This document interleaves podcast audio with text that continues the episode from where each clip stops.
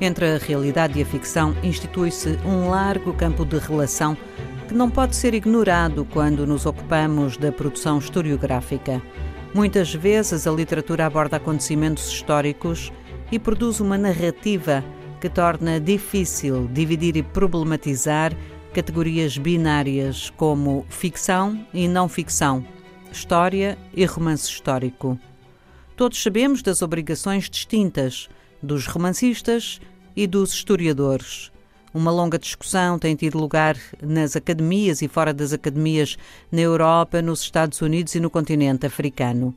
Muitas vezes a construção do romance antecipa a escrita da história e constrói uma outra dimensão dos factos. Por vezes, a literatura, no seu característico modo de ser, adianta-se à história e avança sobre um momento vivido, dando-lhe dimensão e significado.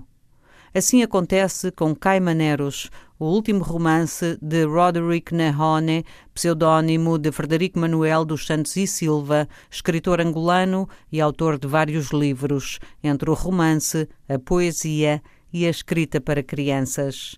Nehone, neste seu trabalho, retrata de maneira particular as experiências vividas por crianças angolanas que, na noite de 28 de outubro, saíram de Luanda com destino à Ilha da Juventude, em Cuba. Provenientes das distintas províncias de Angola, 818 rapazes e raparigas deixaram o país nessa data a bordo de um navio da antiga União das Repúblicas Socialistas Soviéticas, o RSS, denominado Rossia, numa viagem de aproximadamente 30 dias.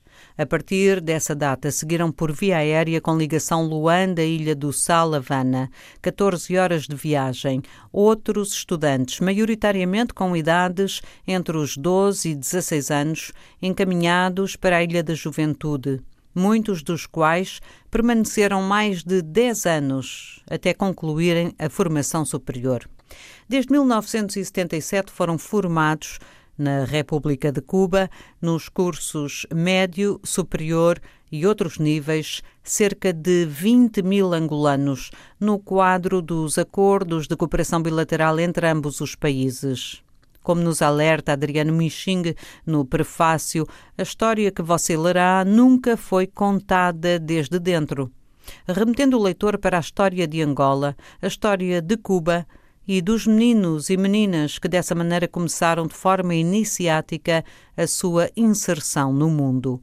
A história ainda não está escrita, mas o romance fala-nos de crescimento, educação e passagem de jovens de Angola e de outros países africanos e da América Latina num mundo em profunda mudança a acontecer fora e dentro da Ilha dos Mil Nomes.